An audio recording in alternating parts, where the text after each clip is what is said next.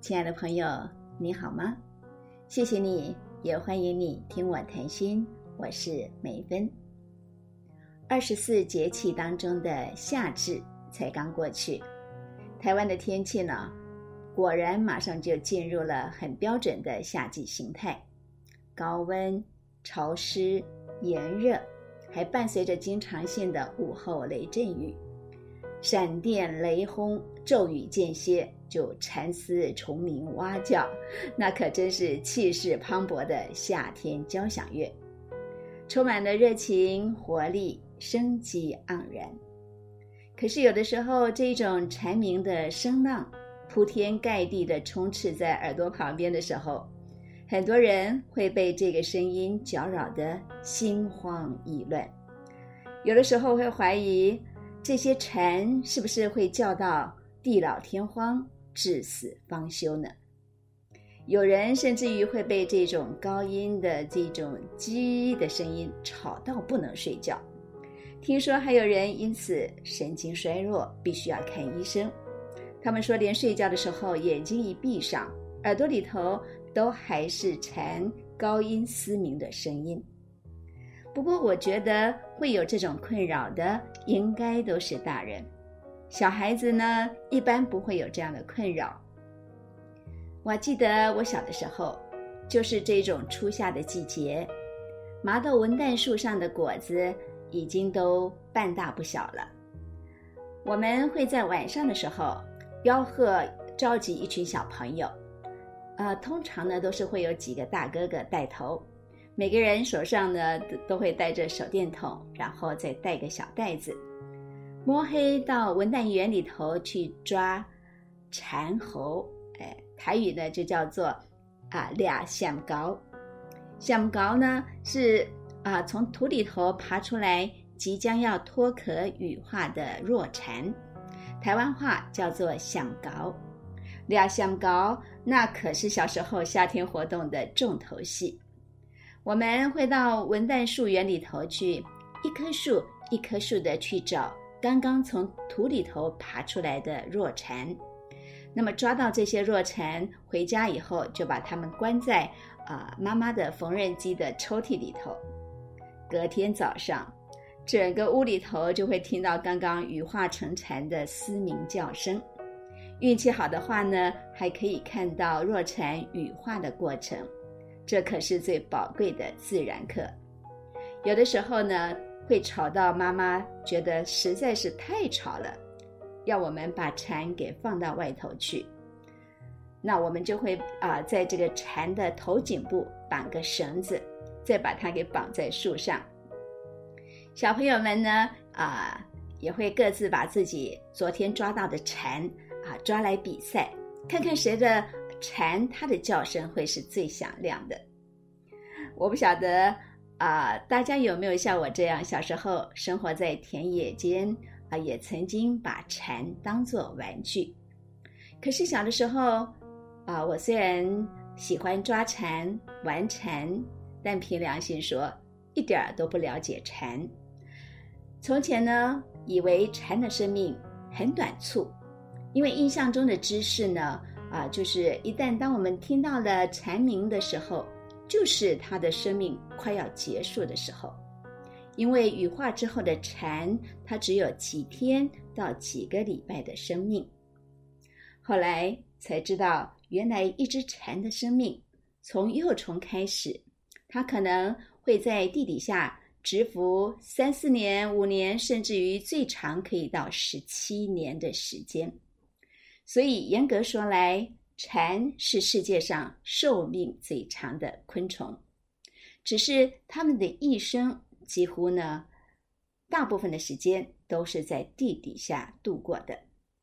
目前已经知道寿命最长的是北美洲的蝉，啊，它们分有十三年蝉跟十七年蝉，也就是说。这些蝉每隔十三年或者是十七年才会孵化一次。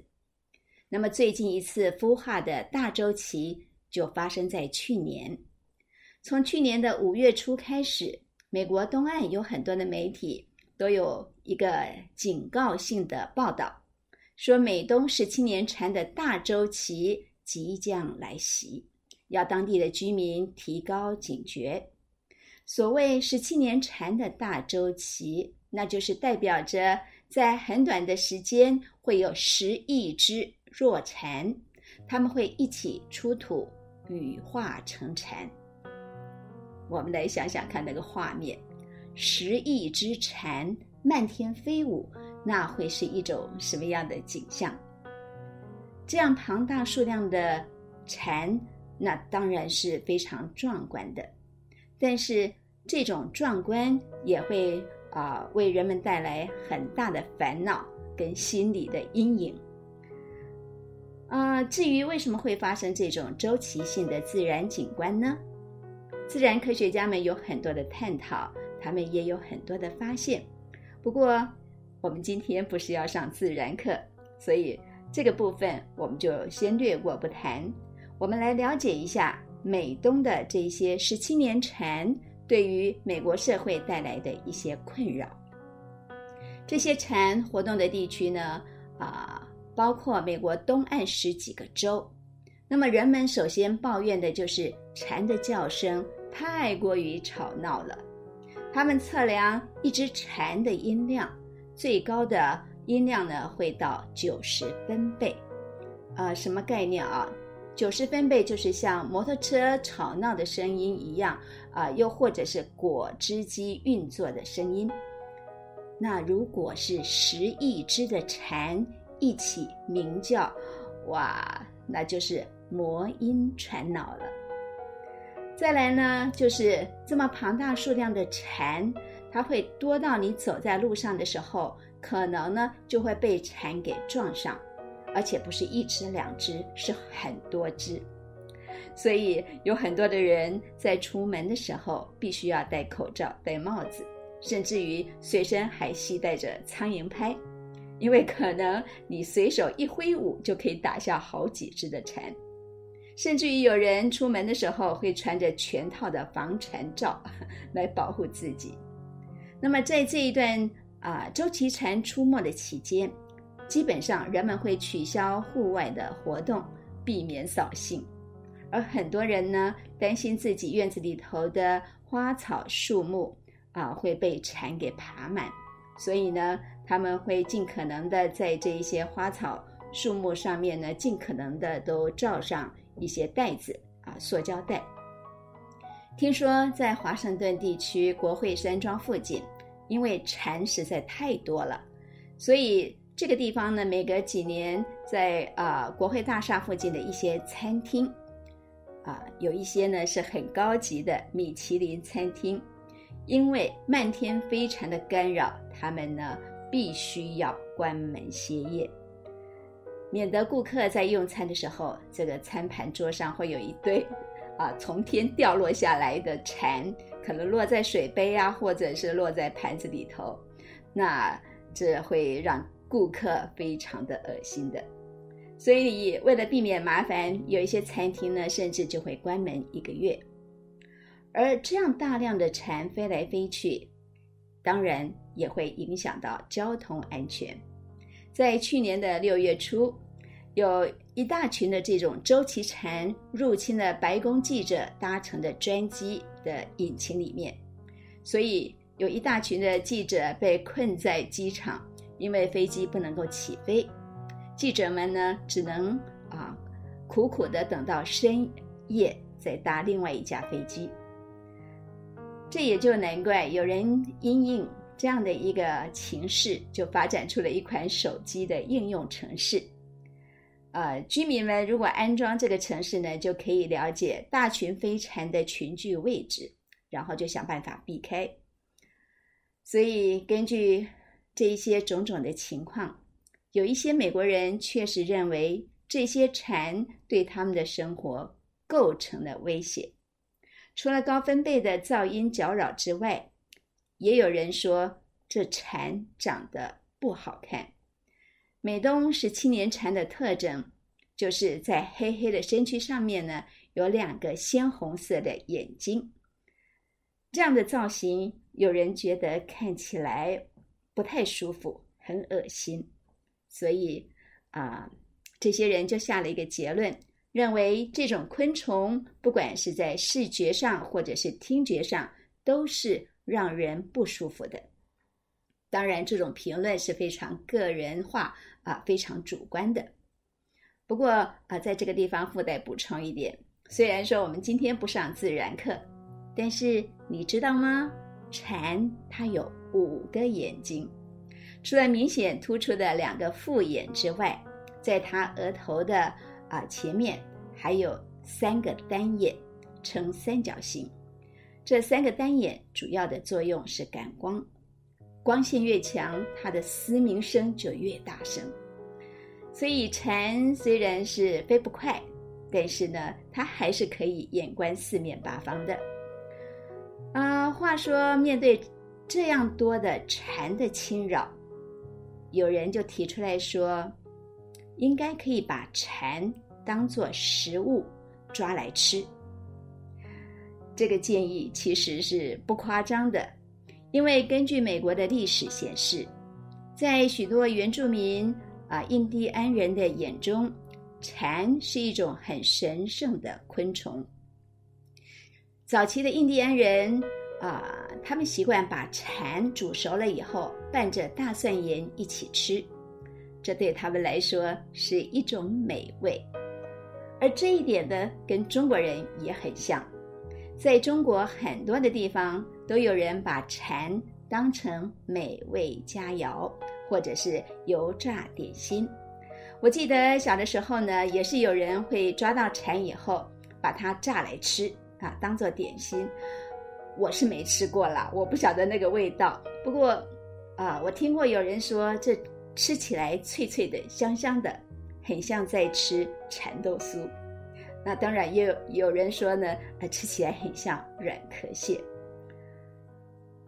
而美国在一七七六年打独立战争的时候，据说那个时候有发生饥荒，很多士兵是靠着吃蚕度过了那段饥饿的日子。把昆虫当做美食，啊，可能对我们来说不是太能够接受。啊，我想最起码呢，现在在台湾的市场啊，或者是夜市小吃，基本上是不容易看到的。但是我知道，在中国大陆有很多的城市都可以吃得到。我曾经在重庆还有青岛，都看过满街各种的炸昆虫小吃，啊，他们有炸蝎子，啊，各种的啊虫蛹，真是满筐成串炸好的各色的虫子。五颜六色，看得让我是，啊，心惊胆跳。而蝉呢，不管是金蝉脱壳之前，或者是脱壳之后，都可以做成金蝉料理。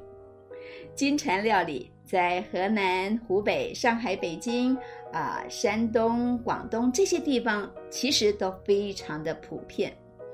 行家说。金蝉的肉是属于低脂肪、高蛋白，而且呢，如果适量的去捕捉蝉，那么对于植物的生长也是有帮助的。这种美食，我虽然说，呃，应该不会习惯，也不敢尝鲜，但是对当地人来说呢，这是滋补养颜的天下美味。据说，光是浙江省的丽水。一个地方，一个夏天就可以吃掉一亿只的蝉，他们叫知了。甚至于呢，有媒体报道，当地人喜欢吃蝉啊，就是吃知了，更胜于吃小龙虾。啊，我突然想到，根据中国人的这种啊对食物的偏好，如果十亿只的蝉。同时出现在中国大陆，我想应该是不会造成困扰的，因为一下子就可以把它吃光光了。啊，我得承认了，在我的心里头，我还是认为吃虫这件事情实在是有点怪怪的。也许小的时候我也曾经因为贪嘴好奇吃过一些，但是对于我觉得现在的我。已经接受了文化教育，我应该不会再去吃这些昆虫的吧？可是啊，就是我心里头这样想的时候，我竟然又发现了一件事情，那就是我很喜欢的一位古希腊哲学家亚里士多德，他也很喜欢吃蝉。蝉的料理在两千多年前的希腊，那可是很受欢迎的一道美食。据说亚里士多德呢曾经说，蝉根据它不同的成长形态会有不同的味道。最好吃的是弱蝉，就是还没有羽化之前的啊那个蝉，味道是最美最好的。其次呢是交配过的母蝉。因为它交配过，已经有虫卵在体内了，所以吃起来特别的营养，有特别的啊有风味。那至于成蝉，就是一般般的美食了。这听起来就是美食家在谈论美食的论调，好比说我们秋天吃螃蟹一样啊，我们会说啊，公蟹你要吃膏，母蟹要吃黄。啊，如果都不讲究的，那就吃蟹肉，滋味是各有千秋的。啊，我们说禅说到最后，把焦点放在了盘中美食，啊，这实在是有点过于实际啊，太过形而下了。事实上呢，在西方的神话故事当中，关于禅的故事比较多的是啊，关注在歌颂音乐跟爱情。而中国的古人呢，其实也很喜欢蝉，他们认为蝉是喝露水长大的，很干净，所以呢，象征高洁的品格。